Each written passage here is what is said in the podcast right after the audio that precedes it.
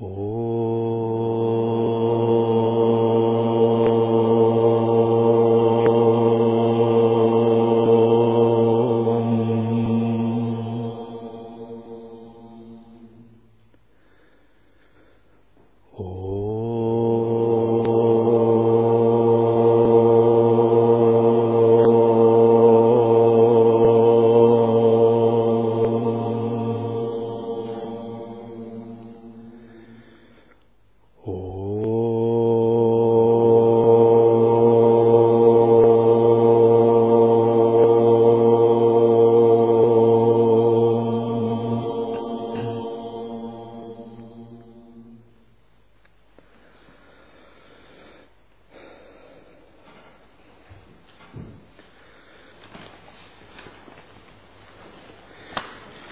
прежде чем изучать и слушать учение, очень важно должным образом на него настроиться.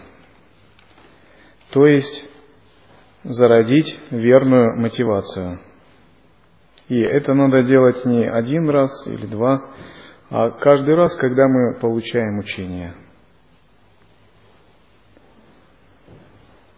Зарождение правильной мотивации настолько важно, что мы даже э, можем так считать, что правильная мотивация это 80%, а учение это 20%. Вот настолько это важно.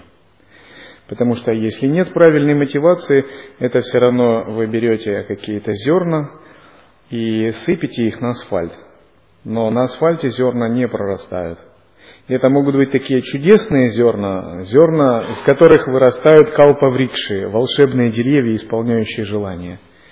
Но если вы их сыпете на асфальт или на бетон, это без толку. То есть мы можем их много сыпать, но ни одно из них не вырастет в такое дерево. И напротив, если есть такая очень хорошая подготовленная почва, то даже одно зернышко, брошенное туда, оно превратится в такое чудесное дерево исполнения желаний. Вот насколько важно зарождать правильную мотивацию. Вот если есть правильная мотивация, и вот если нет правильной мотивации, вам бьют по щеке, вы думаете, кошмар какой, какая ситуация. А если вы перед этим зародили правильную мотивацию, такую, допустим, я буду упражняться в отсечении эгоизма. И на каком-нибудь э, тренинге или семинаре вам специально бьют по щеке, а вы думаете, о, молодец, я другую подставлю, а я буду наблюдать за своим гневом, эгоизмом и прочим. Действие то же самое, но мотивация все меняет. Ваше отношение меняется к переживаемому, так? Или, например, если вам без мотивации кто-то предложит на улице ходить с туфлями на голове, ну, вы подумаете, это сумасшедшие. А один учитель Суфий предложил э, своему ученику, царю, чтобы избавиться от эгоизма, дал ему такое задание – ходить э, с туфлями на голове по рынку. Действие то же самое, но в первом случае такое действие не будет делать даже ребенок, но во втором случае это будет даже делать царь, так? Потому что есть правильная мотивация. Вот насколько правильная мотивация важна. Что включает в себя правильная мотивация? Это так называемые пять памятований. Первое – помнить, какое важное, драгоценное и великое учение вы слушаете и изучаете вот прямо в настоящий момент. Вот если мы этого не помним, то важность настоящего момента, она уходит – вот если бы вам так сказали, вот сейчас вы пойдете в какое-то место, и там выдают всем по портфелю, ну, и там в каждом портфеле по миллиарду долларов. И вы, возможно, некоторые из вас были бы довольно сильно замотивированы, так? И, и вам просто в очередь сказали, становитесь, сейчас вам объяснят, как этот портфель брать, и всем будут выдавать. И вы ловили каждое слово, где бы этот портфель не проворонить, как бы так все сделать, чтобы получить этот портфель. И когда вы слушаете учение, вот мотивация должна примерно такая же. Только, разумеется, миллиардов никаких вы не получите материальных. Но вы получите духовные миллиарды, а это, конечно, гораздо больше. И вот когда мы помним о важности учения, о его драгоценности и величии, то мы имеем правильную мотивацию. А если мы не помним, если для нас воспринимать учение это то же самое, что слушать новости, участвовать в New Age тусовке, слушать какого-нибудь заезжего психолога, лектора, то это означает, что мы не имеем верной мотивации и учение не сработает. То есть оно может и прекрасное, но в данном случае оно не сработает из-за отсутствия мотивации. Второе памятование – это помнить, как важно понять учение, чтобы усмирить эгоизм. То есть важно не только слушать, воспринимая учение, но стараться его понять. То есть изучить его так именно, как оно дается, не фантазируя на, на тему учения. То есть не привнося что-то из того старого опыта, который мы знаем, который мы имеем на данный момент. Если есть какие-то логические схемы учения, интерпретации, подходы или терминология, важно в них разобраться досконально и не иметь никаких сомнений. И вот когда мы стремимся понять учение именно так, как оно есть, это правильная мотивация. И третье памятование – это помнить, что учение необходимо принимать своим сердцем, всем своим сердцем для своей будущей жизни, чтобы оно сработало. Если мы имеем вот такое э, приятие всем своим сердцем, понимая, что оно сработает, если мы его применяем для нашей будущей жизни, это правильная мотивация. Например, если бы мы были людьми, судьба которых а, через несколько лет отправится куда-нибудь в другую страну, на Северный полюс – и причем так сказали, что хотим мы или нет, а нам придется отправиться на Северный полюс или на Марс, может быть. И, ну, через 30 лет, допустим. И это было бы ясно как день. И тогда бы мы были бы сильно замотивированы, мы бы начали думать, собираться и обсуждать, как нам готовиться к этому. Организовывать какие-то сообщества, распределять силы, назначать старших, ответственных, вырабатывать стратегию и заранее там присматривать жилье. То есть как бы мы там обустроились. Потому что это реальность, и с этой реальностью надо что-либо делать. Надо воспринимать всерьез. И учение э, тоже говорит нам, что через э, какое-либо время нам придется этот мир покинуть и в другом обустраиваться. И чтобы обустроиться в этом мире, нам надо хорошо подготовиться. И э, не важно, что мы по этому поводу думаем, но это придется делать. То есть это факт, это данность, и ну, это как солнце или луна. Это невозможно отвратить. Это закон непостоянства. Значит, надо воспринять со всей серьезностью учения и э, делать, готовить снаряжение. И когда мы помним, что учение нужно принимать всем сердцем для своей будущей жизни, это тоже правильная мотивация. Потому что если мы так не сделаем, мы не подготовим должное снаряжение, в результате, когда придет это время, мы будем в большой растерянности и неподготовленности. Например, если бы вам пришлось завтра лететь на Марс, представляю, какое было бы у вас замешательство, так? И вы лихорадочно думали, что мне с собой взять, что оставить и вообще как дела свои делать. Четвертое памятование – помнить, как важно настроиться с учителем. То есть важно настроиться в унисон с учителем, поскольку учитель является передатчиком учения. И от такой сонастроенности зависит результат. Это как если мы пытаемся связаться по связи Bluetooth, и у меня телефон, и у вас телефон. я хочу вам передать какую-нибудь красивую мелодию по телефону. Но для того, чтобы я передал, только э, мне нажимать кнопки недостаточно. Важно, чтобы вы у себя тоже э, выстроили конфигурацию настроек. Если эта конфигурация настроек будет правильная, э, сеанс связи по Bluetooth будет установлен, мне удастся передать вам мелодию. Если же такой связи мы не установим, то сколько я буду не нажимать на кнопки, и может быть мелодия будет красивая, но вы эту мелодию не получите, вы скажете, у меня ничего нет, я ничего не получил.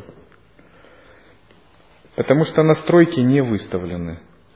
И важно у себя настройки такие выставить. И учение, передача учения, семинар – это постоянное такое выставление настроек. И первые настройки – это вот когда мы зарождаем правильную мотивацию. Наконец, пятое памятование – помнить, что учение ведет высшее измерение, в мир богов, даруя все блага. Учение имеет определенную логику, определенную линию нашей духовной эволюции. И эта духовная эволюция описана в учении о 16 стадиях, о 16 кала. Может быть, мы даже не совсем задумываемся и до конца это не осознаем, тем не менее это так. И вот если мы следуем учению э, согласно ступеням 16 кала, то мы рано или поздно, например, станем божеством, например, Богом-творцом Вселенной, Брахмой. Это очень высокий статус, очень высокое состояние. Но оно достижимо только тогда, когда мы проходим все эти ступени, следуя учению должным образом. Или есть вот такая эволюционная схема. Вот если подумать о нашем будущем, о нашей жизни, то сейчас мы живем на Земле в теле человека. А где мы будем жить через сто лет, через двести лет? Вот если вы такой вопрос зададите любому практикующему, он иногда будет весьма смущен, так? Но если вы правильно практикуете, то вы можете с уверенностью сказать, «А, если я буду правильно практиковать учение, то я буду жить в небесной стране, в чистой земле Дивьялока. Вот так. И если спросить, а что это за такая небесная страна, вы можете дальше ответить. Это страна, которая принадлежит системе 16 миров. Она находится в Сваргалоке, в мире богов. В среднем, на небесах среднего астрального мира. Это Сваргалока. Выше нее находится нижний астральный мир, мир Петрисов, духов предков, а еще ниже мир духов, преталока. Но чистая страна Девиалока находится в Сваргалоке, на, в небесном измерении среднего астрального мира. Выше нее находится мир богов Махарлоки, чистая страна Шветадвипа. И 16 миров чистых стран, они принадлежат к этой системе Махарлоки, Шветадвипы, которая находится в ее центре. И если рассматривать нашу дальнейшую эволюцию, то вот наше место, оно вот здесь. Кроме Дивьялоки есть различные другие миры. Обрести чистое иллюзорное тело и переместить свое сознание в чистое измерение небесной страны. А после того, как те, кто обитают в чистых странах, доводят свой ум до совершенства и прану, и обретают определенное духовное достижение, их эволюция продолжается далее. Они идут в более высокий мир, называемый Швета-Двипа, Белый остров, который принадлежит к более высокому измерению Махар-Локи, великому измерению богов. Все боги в этом мире имеют сияющие божественные тела, такие как, как у Рамалинги, даже Риши нелегко сразу попасть в этот мир, так говорится в текстах. И в Нараяне этот мир описывается. Текст Нараяния посвящен как раз Шветадвипе и этому миру. И описывается история, как три Риши, Эка, Двита и Трита хотели попасть сразу в Махарлоку, выполняя тапас – но они смогли попасть туда только на какое-то мгновение, а после им было сказано, что они попадут в следующую югу, когда их умы созреют. То есть этот мир настолько высок, что даже риши, выполняя тапас, не сразу попадают в этот мир. Поскольку он предполагает полную чистоту ума, чистоту сознания от мирских желаний и полное достижение освобождения от низших миров сансары. А если есть какие-то примеси, в этом мире невозможно существовать. Ну, даже в чистую, в небесную чистую страну уровня Дивьялоки невозможно попасть, если есть желание, много желаний, примесей и прочего. После того, как достигнута Швета-Двипа, Махарлока, следующая ступень нашей эволюции – это становление Богом-творцом, подобным Брахме – то есть именно после достижения этой стадии мы можем говорить, что мы приблизились к высшей ступени учения, называемой Шодаша Анта, великий предел или 16 кала. То есть самую высшую ступень учения, скорее всего, мы реализуем вот здесь. Не здесь, на Земле, а в более высоком измерении. Тринадцатую, двенадцатую, четырнадцатую ступени, скорее всего, мы реализуем вот здесь. А вот восьмую, девятую, десятую, скорее всего, лучшие из нас реализуют здесь, на Земле. А средние реализуют, возможно, седьмую ступень, пятую, которая явится пропуском для достижения мира чистой страны. То есть речь идет о нашем будущем. И почему я могу так сказать? Потому что те, кто практикует, они получают достаточные опыты, имеют опыты самадхи. Все это относится к памятованию того, что учение ведет высшие миры богов, даруя все блага. И вот когда у нас есть пять таких памятований, то наша мотивация правильна. Если бы, например, мирского человека пригласили на какую-то конференцию и собрание, и там ему рассказывали, как он мог бы стать какой-то выдающейся личностью, он бы был сильно замотивирован для этого. То же самое и с учением. В нашем мире на Земле существует небольшое количество учений лая-йоги. Всего 250 тысяч. Потому что только часть, согласно преданию только часть учений попала в наше измерение. Остальные миллион учений были оставлены в мире богов. И именно большая часть учений лая-йоги существует не в этом мире, а существует в 16 мирах уровня Сваргалоки, э, в самой центральной стране, называемой Швета-Двипа. Около миллиона учений лая-йоги существует именно в этих мирах, в которых практикуется это учение. Но в нашем измерении есть 250 тысяч учений. А вы сейчас можете изучать пять учений из них, пять главных. Это пять янтр учения лая-йоги. То есть из 250 мы практикуем только пять. Мы должны понимать, насколько многообразна энергия учения, к которой мы прикасаемся – в Упанишадах говорится, что учение лая-йоги восхваляемо 10 миллионов раз. Э, не тысячу и не десять раз, и даже не миллион, а целых 10 миллионов. Потому что эта йога называется царской.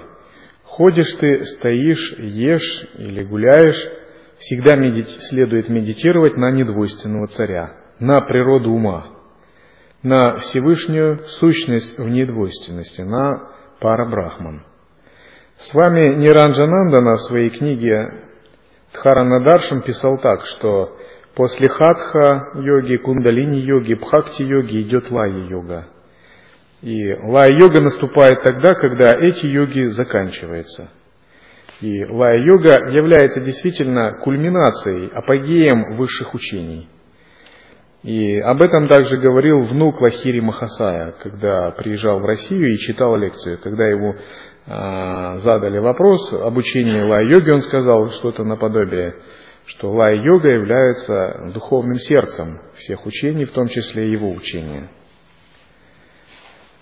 Лай-йога принадлежит одновременно к двум линиям – ведической и тантрической. И эти две линии всегда существовали в ведическом обществе. И все они называются саната надхарма или вечная дхарма. Вечное означает, у нее нет конкретного основателя, нет конкретной даты зарождения. Если у многих религий есть конкретные основатели даты зарождения, мы четко можем сказать, христианство имеет основателем Христа, и ему две тысячи лет.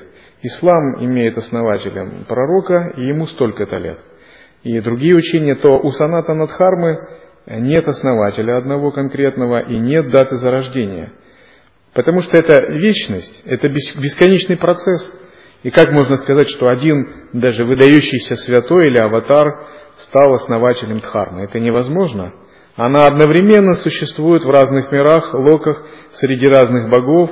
И более того, все мировые учения являются частью санатана Дхармы. То есть санатана Дхарма это не только индуизм. И ошибочно было бы сводить санатана Дхарму только к одному учению – она транслируется как миллиарды учений в разных направлениях, и все мировые религии – это части санатана дхармы. Итак, сама санатана дхарма, если мы говорим в разрезе индуистской традиции, то она связана с традицией э, ведического учения, веданты, вайдика, и с традицией тантрика, с традицией ситхов. Если мы хотим определить принадлежность учения к ведической традиции, а ведическая традиция всегда связана с риши, то надо узнать, э, принадлежит это учение к канону, называемому Прастханатрая. То есть, если учение принадлежит канону, тройному ведическому канону, то это ведическое учение. Прастханатрая – это тройной канон, который включает в себя Упанишады, Бхагавадгиту и Брахма-сутру. Ее еще называют Виданта-сутру, Бадараяны.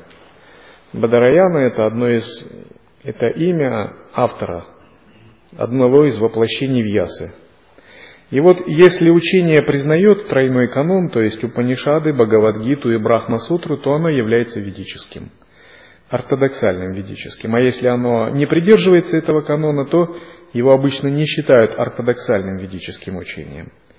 И всегда э, на эти три текста стараются школы различные дать свой комментарий, пхашья. Если комментарий дан, особенно на Виданта сутру стараются дать, на Брахма сутру – а, если этот комментарий дан, и у школы существует своя пхашья, свой комментарий, то эта школа считается как бы самодостаточной и авторитетной.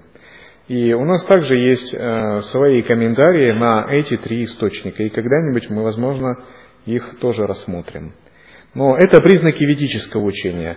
Но также есть э, учения неведические, или те, которых их не считают ортодоксальными ведическими учениями. Это тантрические учения или учения ситхов. И они не обязательно придерживаются тройного канона. То есть иногда они даже могут становиться в оппозицию ведическим учениям, например, как учение тамильских ситхов. Хотя эта оппозиция, она такая игровая, в ней нет чего-то сущностного. Потому что ведическая традиция и тантрическая традиция по-настоящему, они никогда не были в оппозиции. Скорее, они делали акценты на разных подходах, и все.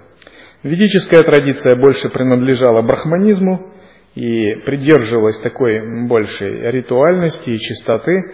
Тантрическая традиция принадлежала больше ситхам, авадхутам, которые больше значения придавали спонтанности, методам и пребыванию в естественном состоянии. И тантрическая традиция обычно упирается на агамы, тантрийские писания, тантры, на принцип э, устной передачи гуру и на упадеши.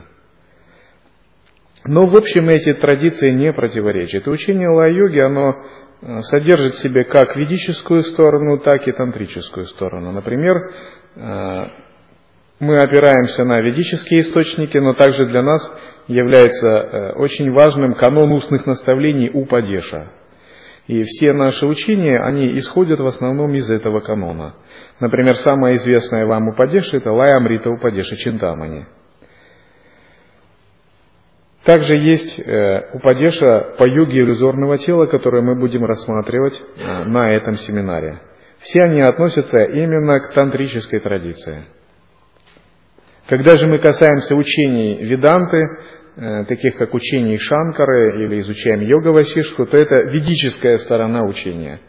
И очень важно понять, что эти две стороны, они не противоречат. Многие иногда говорят, что вот Коль ситх – это тот, кто сжег Писание, и он не признает ведического канона, он как бы признает только методы достижения бессмертия и прочего. Но на самом деле ситхи не такие ограниченные существа, которые бы чего-то страшились и отвергали. Так? Это э, люди ограниченные существа, поэтому у них всегда есть рамки сознания, и чтобы самоутвердиться в одном, они вынуждены что-то другое утверждать. Ситхи прекрасно понимают и место ведических традиций, и место ритуалов, и место тантрических традиций и ритуалов, и на самом деле сами свободны от всего этого. Важно это понимать. И когда мы следуем учению лай-йоги, то как можно определить признаки учения лай-йоги, именно нашей линии? Я не могу отвечать за учение лай-йоги, которые могут передаваться другими учителями. Я говорю только о нашем учении. Эти признаки, признаки таковы, что в нем есть э, принцип пяти янтр, пяти разделов учения, принцип прибежища, то есть э, самайной связи, называемой самая чара. И в нем есть э, десять ачар, или десять признаков учения. И если эти признаки есть, то это значит ну, наше учение. И остановимся подробнее на десяти принципах учения, десяти ачарах. Эти ачары называются еще даша ачара. Очень важно, когда вы практикуете учение, определять себя, э, насколько я адекватно соответствую, следую учению. Что же это за 10 ачар?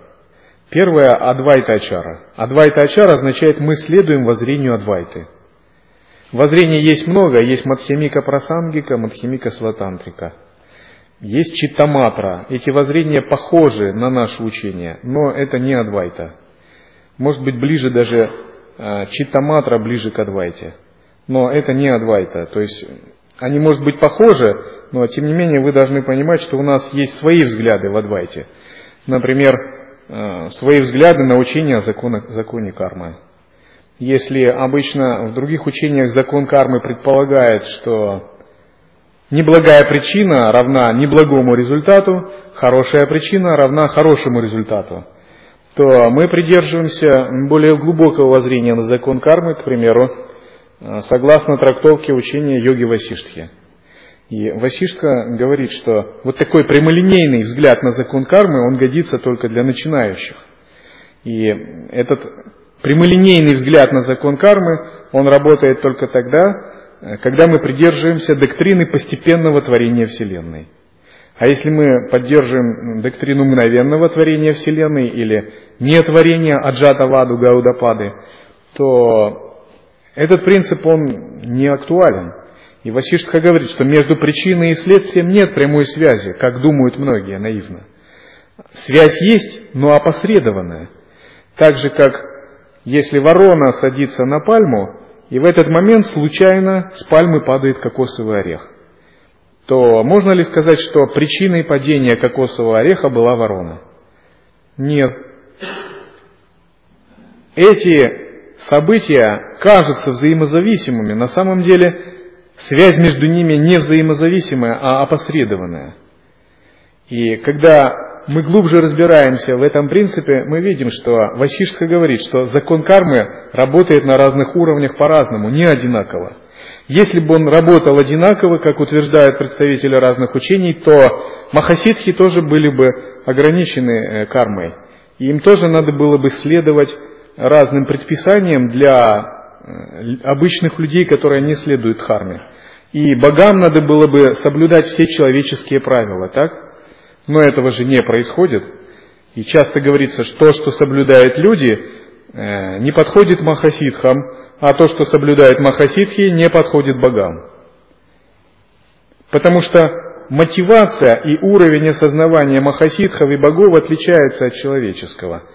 И санкальпа шакти, уровень воли и властно-волевого оперирования богов, отличается от человеческого. Именно поэтому и кармические результаты разные. Если алкоголь выпьет обычный мирянин, то это плохая карма. Если он будет его пить дальше, то это закончится дурным перерождением.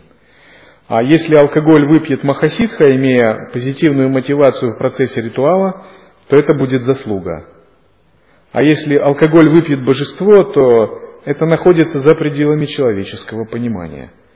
Выходит так, что закон кармы работает совершенно неоднозначно. Отсюда мы идем дальше. А почему же он работает неоднозначно? А потому что на самом деле разный уровень осознавания, мотивации и санкальпа-шакти. А если закон кармы работает неоднозначно и не зависит жестко, как корреляция причины и следствия, а зависит от уровня осознавания, то это говорит о том, что как такового, вот в том виде, который мы привыкли слышать, закона кармы нету.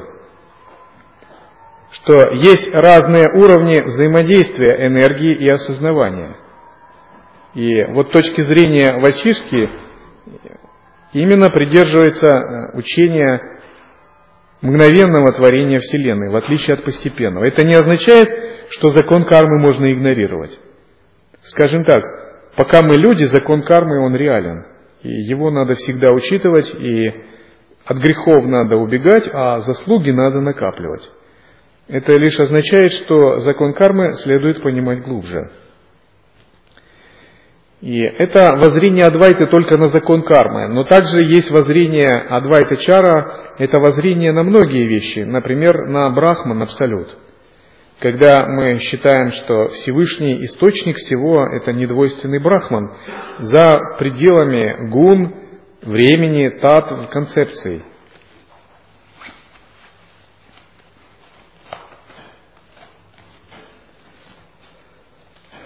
Не слишком ли высоко и трудно понимаемо? Обычно, когда рассказываешь такие веселые истории, всегда так радостно слушать. Когда начинаешь говорить о философии, так люди скучнеют. Хотя меня философия очень вдохновляет. И следующая ачара – это сахаджа-чара. Сахаджа-чара означает, что практикуя учение, мы придерживаемся принципа недвойственного осознавания. Пребывание в сахаджи, в естественном состоянии, это самая ключевая точка учения. Если мы не пребываем в сахаджи, то мы как бы э, находимся вне учения. И это называют еще обед, единое самая, то есть обязательство пребывать в недвойственном естественном состоянии. О естественном состоянии сейчас говорят часто очень много, иногда даже к месту и не к месту но мало кто в нем понимает толк. И тех, кто понимает толк в естественном состоянии, на самом деле единицы. Потому что по-настоящему надо быть мастером и иметь живой опыт естественного осознавания.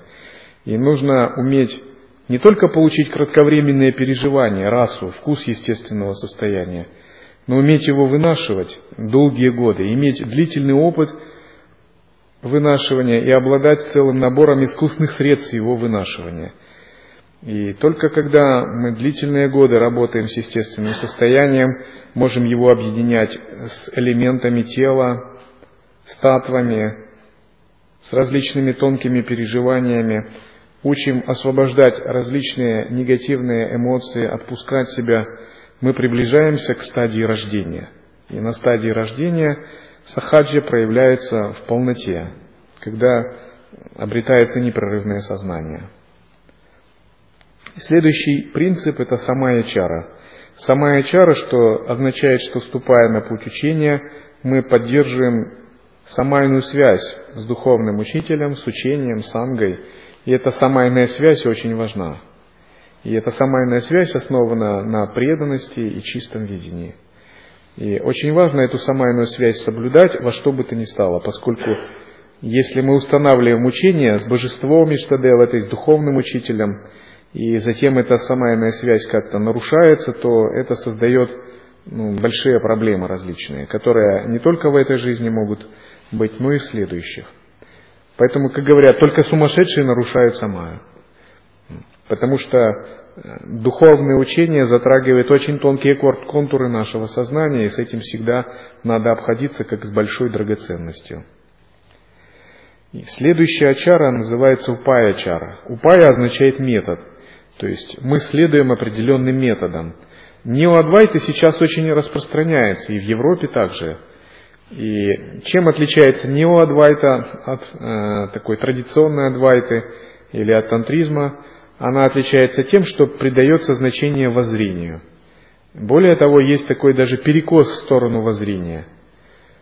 И игнорируются относительные измерения и методы – и происходят постоянные беседы о воззрении, как бы такие вдохновения на воззрение, передачи, но при этом о методах мало чего говорится. Ну, к примеру, так, это, если говорится, ты брахман, ты абсолют. И вы спрашиваете, но я не чувствую это, а тебе говорят, именно потому что ты задаешь вопрос, ты этого и не чувствуешь. А то ты не задавай вопрос, пребывай вот вне вопроса, оно тебе откроется. Ты снова думаешь, попробую. Ну, некоторое время пребываешь в этом, но потом выпадаешь и спрашиваешь, а что же делать? А тебе говорят, потому что ты задаешь такой вопрос, ты еще не абсолют, а ты ничего не делай. Ведь Брахман совершенен и спонтанен, ты ничего не должен делать. Ты снова веришь на через некоторое время, думаешь, ну не получается, ведь все равно ум ум сильно обусловлен, он снова приходит, и ты приходишь в замешательство. Говоришь, мне не удается быть брахманом. А тебе говорят, это эго, оно думает, что ему не удается быть брахманом. Но если ты уберешь эгоистичную позицию, вот прямо сейчас ты будешь брахман, потому что ты уже есть брахман. И как брахман может стать самим собой еще раз, так? Убери просто ложную концепцию, и ты прямо сейчас станешь брахманом. И некоторое время вы воодушевляетесь этими, ходите так воодушевленно, думаете, я точно брахман. Но потом приходит ваша супруга и говорит, сходи на рынок. Думаешь, какой я брахман вообще? Когда вот брахман это владыка тысячи миров, а я вынужден идти на рынок. И у вас снова зарождается сомнение. И вот адвайта без воззрения, она практикуется так. То есть я вовсе не против воззрения, я тоже очень люблю давать лекции по воззрению. Более того, это мои самые любимые лекции. Потому что они так вдохновляют и окрыляют, что вы действительно заряжаетесь этим состоянием. Но этого недостаточно. Потому что воззрение, оно как воздух, оно слишком запредельно. И кроме этого нужен метод. Нужен конкретный метод, потому что пока у нас есть тело, мы никуда не денемся от относительного измерения – и брахман мы или не брахман, а ложку с едой мы кладем в рот, а не в другое отверстие, так ведь? И мы не можем сказать, я брахман, и что в рот, что в другое отверстие тела, мне все равно, я же не двойственен. Единый вкус, так? Это было бы глупо. Единый вкус или не единый вкус, а у тела есть свои законы, и ты от них не отвертишься. И к телу нужны определенные собственные методы. И если мы пребываем во зрении, не пребываем, нам нужно есть еду, и мы не сможем есть камни, бумагу или что-то под предлогом воззрения единого вкуса. И часто говорят, а, что вот когда вы разделяете воззрение и поведение, это ведь тоже двойственность, это же ограничение разделения. Я отвечаю, на самом деле это двойственность, но это двойственность не потому, что мы хотим так разделять, а потому что она существует как определенная данность. То есть не от хорошей жизни это происходит. Вот так. Если бы мы хотели, мы бы не разделяли, чтобы наше тело раз стало из субстанции брахмататвы.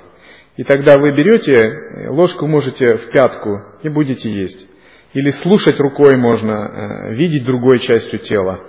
Тело состоит из брахмататвы, из субстанции брахмана.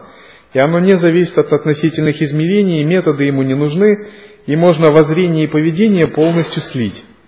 Но тело отдельно от брахмана воспринимается нами. Соответственно, чтобы методы сработали, нужно разделять пока воззрение и поведение. То есть это делается именно, чтобы нам приблизиться к воззрению. И когда мы так делаем и применяем искусственные методы, работаем с методами, например, санкальпой, атмавичарой, это все называется упая чара. Или практика э, иллюзорного тела. Это все искусственные средства, которые помогут нам быстрее прийти к воззрению, чем мы просто думали бы, я брахман, и этого достаточно. Э, был такой э, мудрец Кришнамурти, очень известный мудрец. У него есть прекрасные книги. «Свобода от известного», «Первая и последняя свобода», а, ну, множество таких э, чудесных книг, и каждая книга это такое прямое переживание недвойственности. И вы их читаете, и как бы начинаете понимать игру обусловленного ума. И люди слушали Кришнамурти в течение 20 лет. И его учение заключалось примерно в том, что не нужно никаких методов, никаких мантр, никаких визуализаций, все это гипноз, все это самообман. Вот. Естественное состояние, изначальная недвойственная реальность, она свободна от всего этого. Зачем вам нужны эти искусственные построения? И также не нужно никаких учений. Учение это тоже проявление двойственности, это интерпретация абсолюта. А интерпретация через призму человеческого ума, она всегда ложная. И также не нужно никаких учителей, прямо вот сейчас пребывайте в, двой...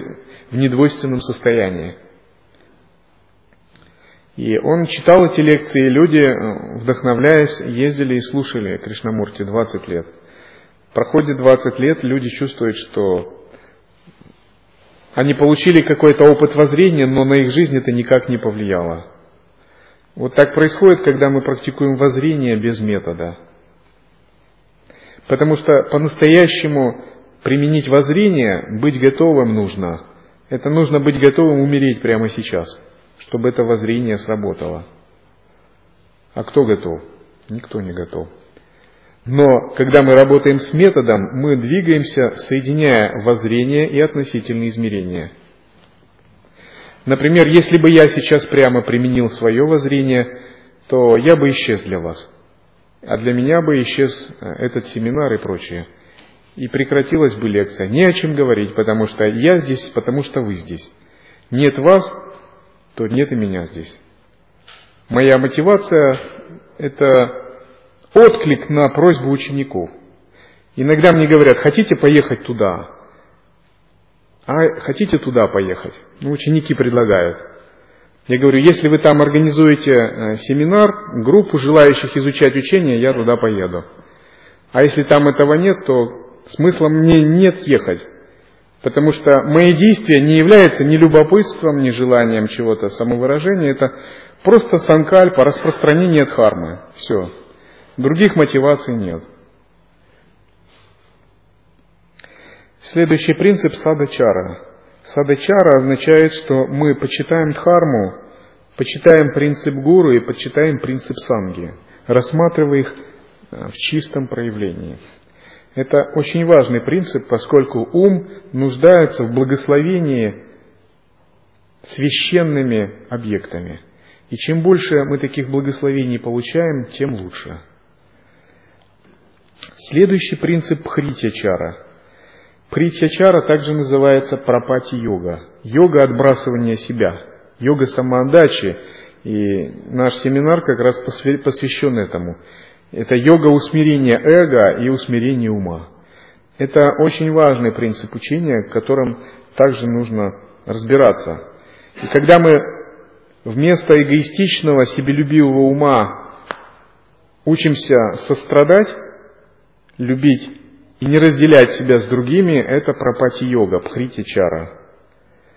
Часто себелюбивый эгоистичный ум является большим препятствием на пути духовной практики. То есть мы бы рады практиковать учение, но у нас не достает качеств. И часто этих качеств не достает, и тогда мы думаем, что ну, почему-то не получается, учение не работает. Это потому, что у нас еще много эгоизма, много себялюбия, и оно нам мешает. Например, если есть прекрасный самолет, какой-нибудь супер сверхзвуковой самолет, типа Аврора, невидимый для радара, или стелс. Это супер самолет, который не обнаруживается радарами, летает на огромной скорости и высоте. Но в него зайдет ребенок, и он захочет поднять и полетать, он не сумеет его даже завести. Таким же образом, если есть какое-то очень великое учение, но наш ум не готов, и наш ум детский, то мы не можем получить пользу от этого учения. И когда мы работаем с усмирением эгоизма и пропати йогой по принципу пхрити чары, то мы постепенно вот этот детский ум избавляемся от него – Следующая чара называется тапачара. Тапачара означает принцип тапаса, аскезы. Тапачара не противоречит пути безусильности естественного состояния. Например, ученики Бхагавана Шираджниша очень хорошо понимают принцип такой спонтанности, безусильности и пребывания в естественном состоянии. Но когда с ними говоришь о принципе усилия и применения дисциплины ума, им это не очень нравится. Они говорят, будь радостным, вот танцуй, празднуй и радуйся.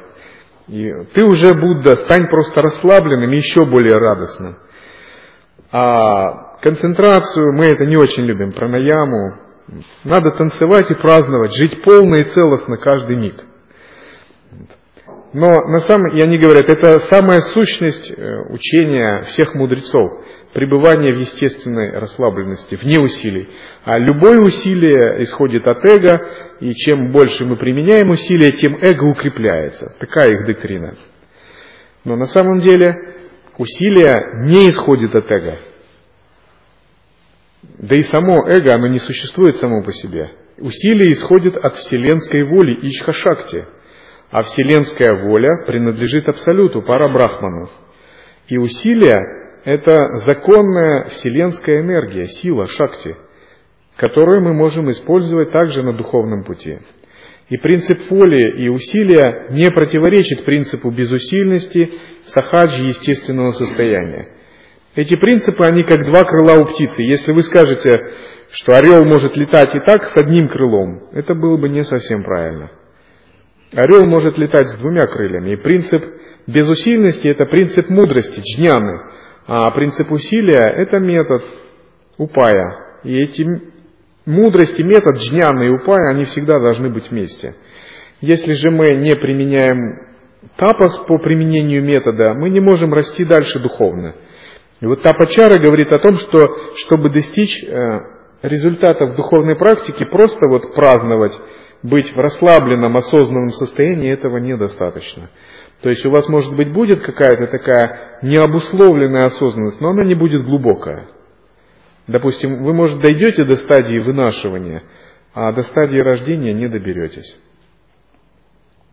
Принцип тапаса не означает какую-то обязательно выполнять внешнюю аскезу. Например, э, древние риши выполняли аскезы именно таким внешним способом. Стоя на одной ноге, питаясь одними листьями и воздухом, так что их тела были изможденными, читая мантру и призывая богов – и кто-то сжимал кулак так, что ногти прорастали с другой стороны и держал руку. А кто-то не спал все время, просто стоял, так что его ноги даже отекали, становились как у слона. А ученики его постоянно его подбадривали, играли баджины вокруг, чтобы он не засыпал. И так он не спал годы, э, десятки лет. Кто-то сидел неподвижно, так что птицы вили гнезда на его голове. Это все различные виды тапаса. Кто-то садился посреди муравейника, так, чтобы муравьи жалили и кусали его. И он отрешался от физического тела, практикуя медитацию и самадхи. Это внешняя тапачара. Но в учении тантры ситхов не обращается такого внимания на внешнюю тапачару. А вот внутренний тапас очень важен. Внутренний тапас означает, вы предпринимаете внутреннюю аскезу созерцание и осознавание. И вы с этим очень серьезно работаете. Например, аскеза пребывать осознанно, не отвлекаясь. И очень глубоко работать с осознанностью, придерживаясь принципа созерцания. Если вы так применяете метод, это тапачара. Например, вы работаете с сахаджа криями, поддерживаете осознанность, объединяете их с элементами и эта осознанность держится на трех санкальпах. Это принцип тапачара.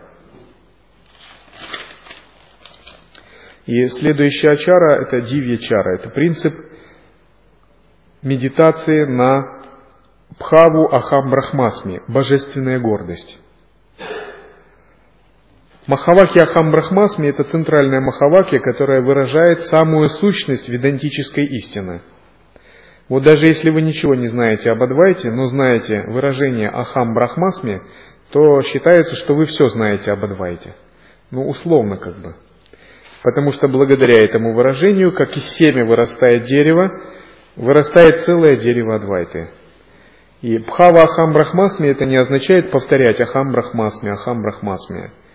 Означает тонко работать с переживанием божественного величия, которое имеет девять аспектов. И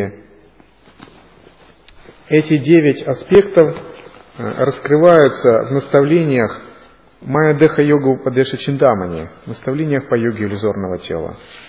И каковы эти аспекты?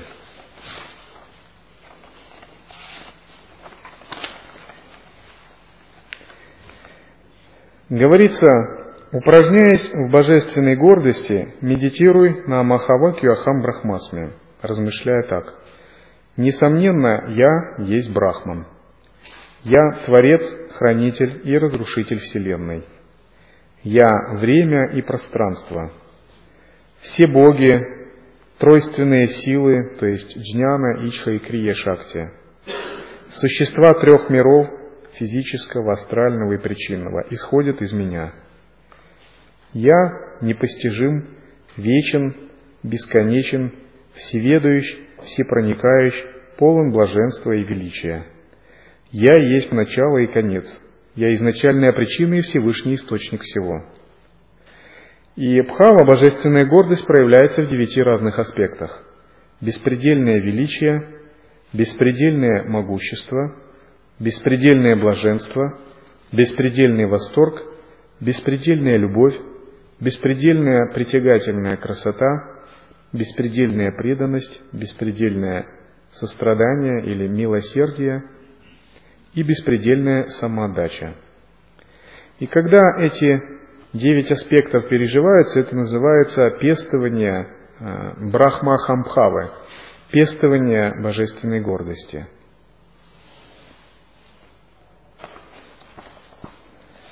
Когда мы практикуем таким образом, работая с целым разделом учения божественной гордости, то мы следуем дивьячаре.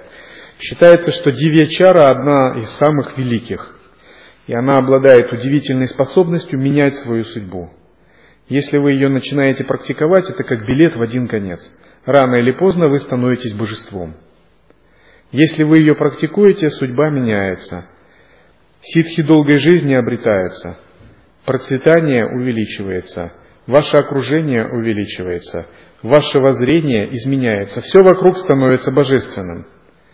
Пребывание в Дивьячаре, если вы по-настоящему ему следуете, изменяет ваши отношения с миром в корне, и окружающий мир тоже изменяется. Я вам могу это гарантировать на тысячу процентов, потому что имею собственный опыт в этом, кроме э, авторитета учения. Например, когда мы приехали э, в то место, которое сейчас называется Дивьялока, там была просто деревня. Обычная деревня, в которой стояли перекошенные дома. Но там была холодная зима, а летом было много мушек и комаров. Так что все ходили в накомарниках. И зима заканчивалась э, в конце апреля, начиналась в конце октября. Но благодаря медитации спустя некоторое время ситуация изменилась. Там сейчас почти нет летом комаров. Зима уменьшилась примерно на полтора месяца, продолжает уменьшаться. И сама обстановка тоже изменилась. Она изменилась настолько, что жители соседнего города и соседней деревни начали думать об улучшении ландшафтного дизайна, так как у нас – те, кто даже в страшном сне не мог такого представить, что они будут заниматься. Перекошенные дома, деревни, представляете, да? Э, местные жители, которые э, любят практиковать запрещенные тантрийские продукты из питья, мясо, вино и так далее. Вдруг все начало преображаться, они начали проводить конкурсы на лучший дизайн, на красивые дома и так далее. То есть это медитативное состояние, которое транслируется и распространяется вокруг. И мы не, не, не говорим об этом прямо, но мы знаем, что это состояние транслируется и транслируется. Это реальное изменение пространства под воздействием бхавы. Следующий принцип это ситха свечачара. Ситха свечачара означает спонтанное следование своей воле – принцип воли, когда он развивается. И принцип воли, который становится действенным, когда мы реализовываем по-настоящему три свободы учения. Этот принцип воли для нас очень важен на определенном уровне. Когда совершенство в учении достигнуто, то благодаря воле святой создает мандалу. Мир управляемой реальности, собственную Вселенную. Когда он выходит из коллективной истории и начинает творить собственную персональную историю, используя собственную ичха-шакти, которая излучается спонтанно из его просветленного и свободного состояния. Многие так по неопытности трактуют ситха свечачару как просто следование такому ну, своеволию, своеобразию, такому Просто следование своему пути, каким бы он ни был. Но это не очень высокий принцип. До тех пор, пока у нас есть ограничение, следование вот такое своему пути, какой бы он ни был, не ведет к освобождению. Потому что воля сильно смешана с эгоизмом. Но когда воля отделяется от эгоизма, принцип ситха свечачара по-настоящему набирает силу. И вот такая спонтанность следования своей воли, она выражается в том, что йогин становится махишварой, или локишварой, или мандалишварой. Он способен силой своей сад-санкальпы, непреодолимой святой санкальпы, творить отдельную реальность, творить собственный мир, мандалу, творить собственную историю, становясь его владыкой э, Парамишварой или Мандалишварой. Это начинает это реализовываться уже на стадии вынашивания, но достигает полноты и завершения только на шестнадцатой стадии, когда йогин обретает статус Брахмы, Бога-творца. То есть мы, как э, такая гусеница, которая превращается в личинку, а личинка превращается в бабочку – также, следуя учению по 16 кава, мы идем к тому, чтобы из человеческого состояния стать брахмой, брахмой Творцом. И когда мы говорим стать брахмой Творцом, это не означает, что брахма ограничен тем, что он думает, что он брахма. Как-то один человек так задал вопрос. А вот если у вас конечная цель стать брахмой, Богом Творцом, то брахма это тоже ведь что-то отдельное, это эго, пусть это большое эго, но эго брахмы который думает, что он творец, это тоже тонкое желание. Но на самом деле я сказал так, если ты думаешь, что Брахма менее просветленное существо, чем Махасидха, то ты глубоко ошибаешься, потому что Брахма создает Махасидхов. И как бы судить со своей колокольни о Брахме, это ну несерьезно просто. Потому что Брахма это творец Вселенной, на ладони которого Земля, галактика, вся Вселенная, вместе с ее религиями, богами и святыми.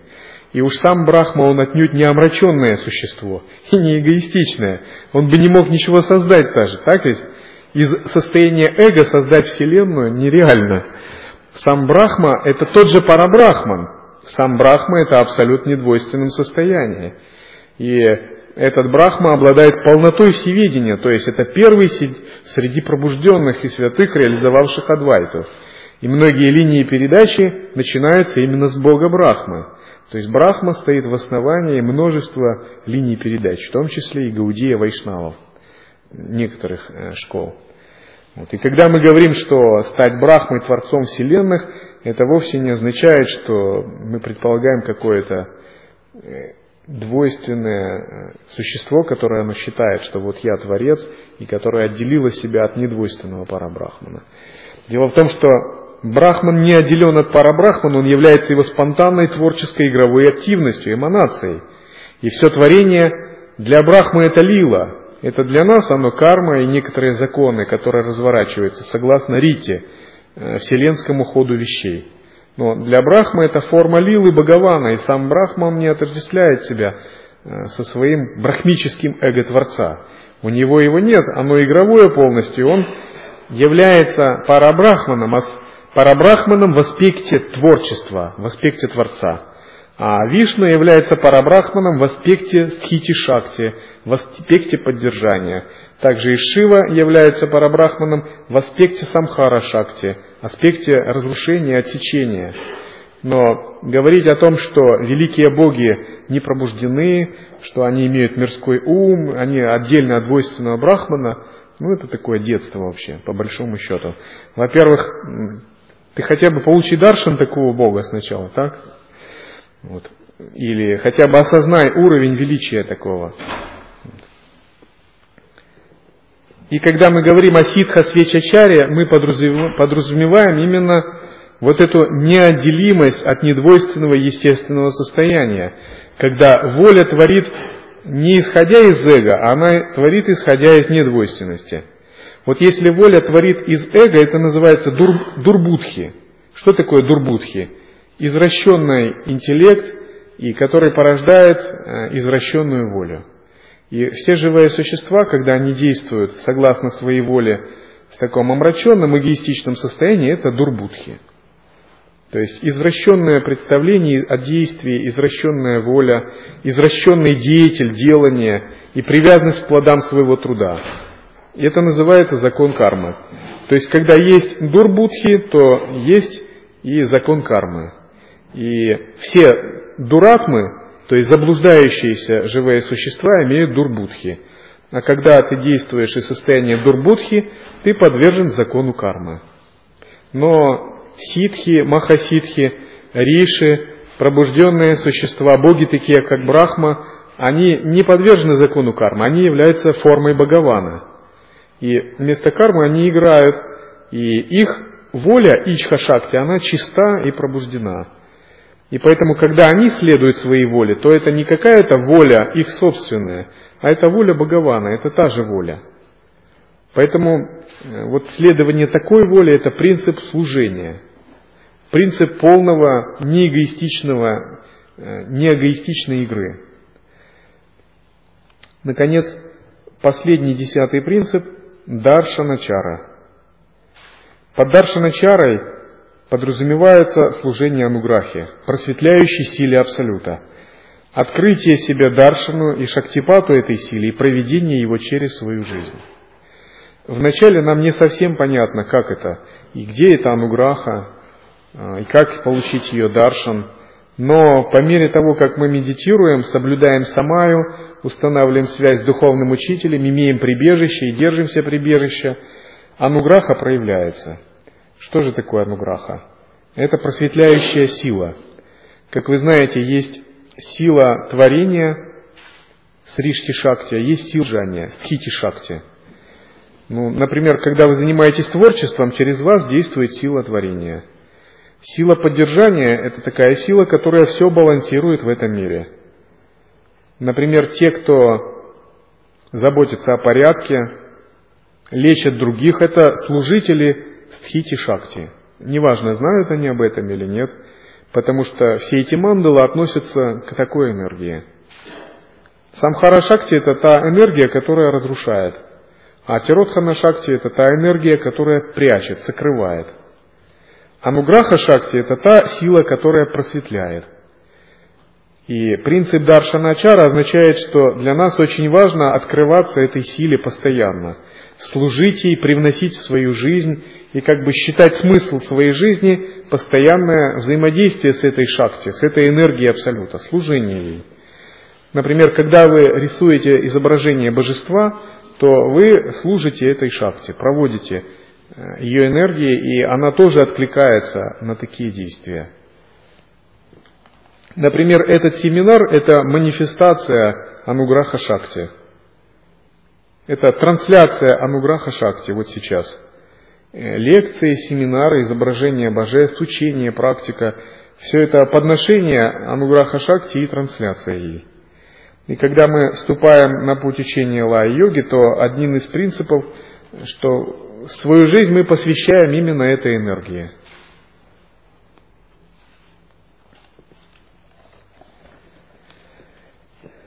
Итак, если мы придерживаемся этих десяти ачар, то это учение лай-йоги. И это вот то драгоценное учение, которое способно спасать из сансары, буквально вырывать нас из сансары. Очень важно, придерживаясь учения, не совершать ошибок и избегать различных ошибок, которые всегда есть. Например, если вы работаете на компьютере, если вы неопытный пользователь, то вы тоже можете совершать ошибки. И из-за ошибок у вас иногда происходят сбои. А если вы пользователь опытный, конечно, вы не делаете таких ошибок. Что за ошибки? Ну, это пять главных ошибок, которых надо избегать.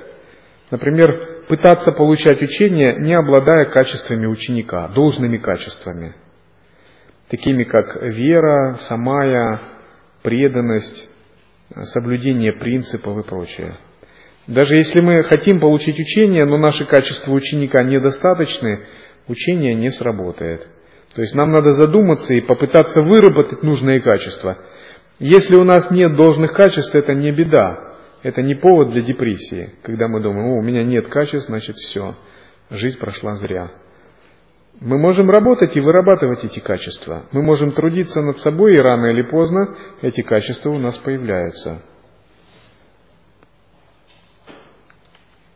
Э, другая ошибка – пытаться практиковать учение, не разобравшись в смысле его, не изучая его. Делать нажим только на методы. только на то, что вот дает какой-то драйв, пхаву и все, думая, ну, теория это не важно, понимание тоже. Вот я буду практиковать ретриты или пранаямы, и это приведет меня к истинному освобождению. Это заблуждение. Потому что, не обладая ясностью в интерпретации учения, мы рано или поздно наткнемся на такой хороший камень духовный, на такую скалу, и нам придется снова возвращаться и разбираться с этим. Другая ошибка – практиковать учение самостоятельно. Ну, например, мы изучаем какие-то тексты и думаем, ну, я уже знаю учение лай-йоги, я это уже слышал, и если я буду практиковать самостоятельно, я, несомненно, достигну освобождения. Самостоятельная практика существует, но на определенном уровне. Но пока мы этого уровня не достигли, то самостоятельная практика может привести к различным заблуждениям, к иллюзиям, прелестям, к отклонениям. И вместо результата можно получить что-то другое. То есть очень важно а, практиковать, сверяясь с учением гуру, устанавливая связь с другими учениками, получая подтверждение и прочее. Потому что если вы думаете, ну, я вот сяду в десятилетний ретрит и буду сам практиковать самостоятельно, изучив немного учения, то рано или поздно возникнут какие-то препятствия или возникнут какие-то видения, и вы не разберетесь, что с этим делать. И вместо плодов учения будет большое замешательство. Это проверено уже не раз. Потому что учение глубже нас, учение глубже нашего ума и того, что мы думаем. Оно так глубоко, как мы даже не подозреваем. И вот то, что мы видим и думаем об учении сейчас, это 5% всего. А то, что скрыто для нас пока, это 95%. Это как если бы под этим залом, представьте, был огромный город, размером с три Москвы. Но наше видение ограничено, мы думаем, вот учение сейчас это вот только в этом зале. А внизу такое огромное пространство, подобное э, а такому огромному городу, но мы этого не видим. То же самое и с учением. Если мы э, не изучаем дальше учение, практикуем так вот, опираясь на свои представления, то мы будем вот в таком замкнутом пространстве. Также ошибкой будет фантазировать на тему учения. Творчество, оно всегда поощряется, но очень важно, чтобы это творчество соответствовало принципам, ключевым точкам духа учения – в противном случае мы можем выродиться в подобие неоадвайты. И ключевые моменты тогда пройдут мимо. Это важно. Важно глубоко разобраться. При этом поощряется написание трактатов и выражение своей точки зрения. Но эта точка зрения должна быть не поверхностной, на, основанной на наших представлениях. Она выражать должна дух учения реализации святых. Это тоже важно. Наконец, следующий э, такой принцип ошибочный, это когда мы имеем, не верим в действенность, силу методов каких-то учения, или имеем предубеждение в отношении каких-то методов. Но если что-то есть в учении, следует это воспринимать со всей серьезностью и считать это важным. Ну, например, кто-то может думать, вот Праджни Янтра – отличное учение – а что касается других, ну, они мне не нужны. Или кто-то может думать, Атмавичара превосходная санкальпа, а другие санкальпы бесполезны. Если мы так думаем, мы не уважаем часть учения, просто выделяем какую-то одну часть учения. Другой вопрос, что у нас может быть склонность к разным аспектам учения, это нормально. И склонности, они всегда остаются и на пути духовной практики.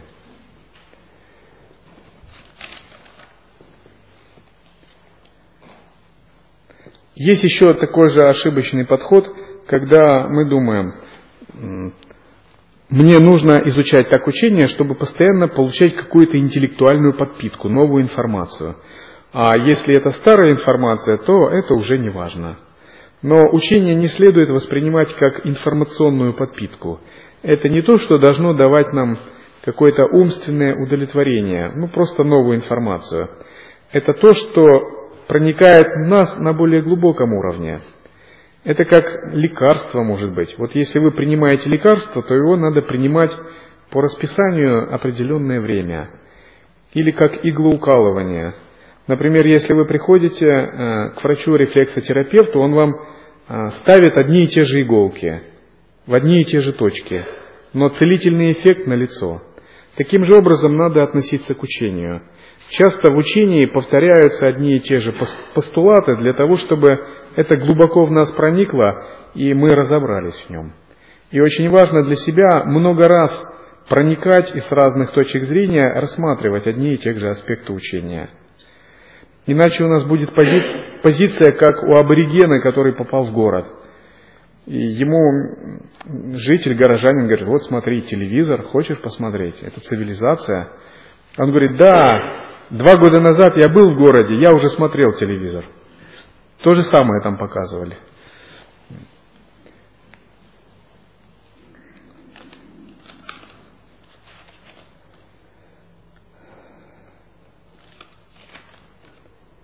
Итак,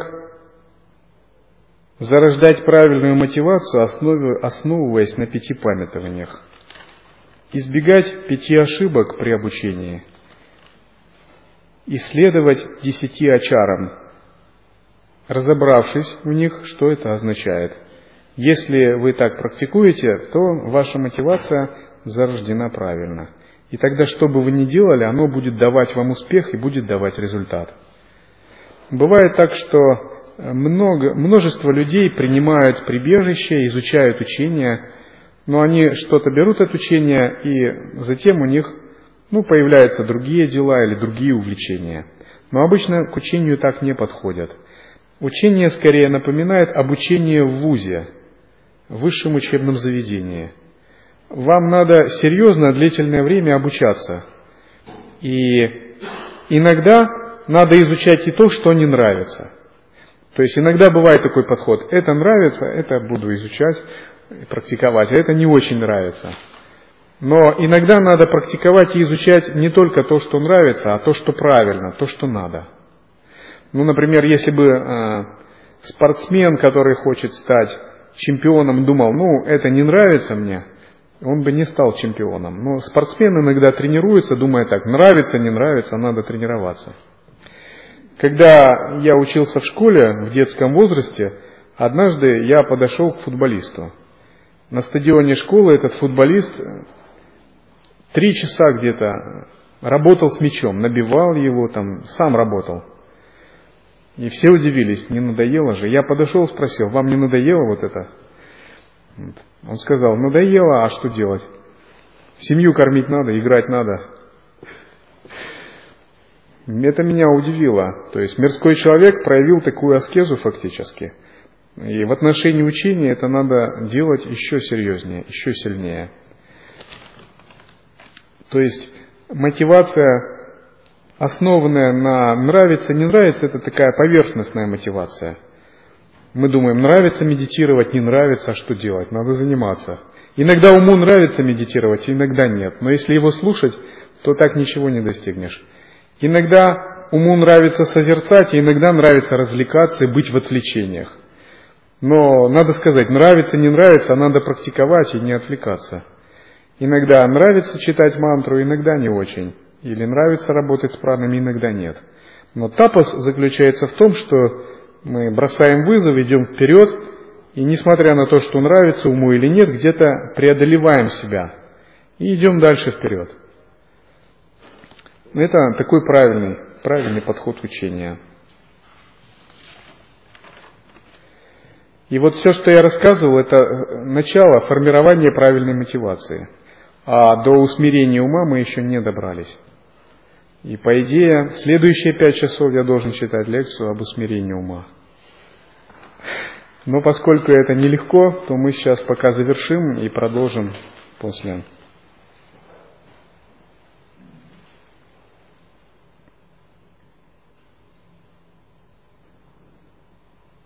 Oh.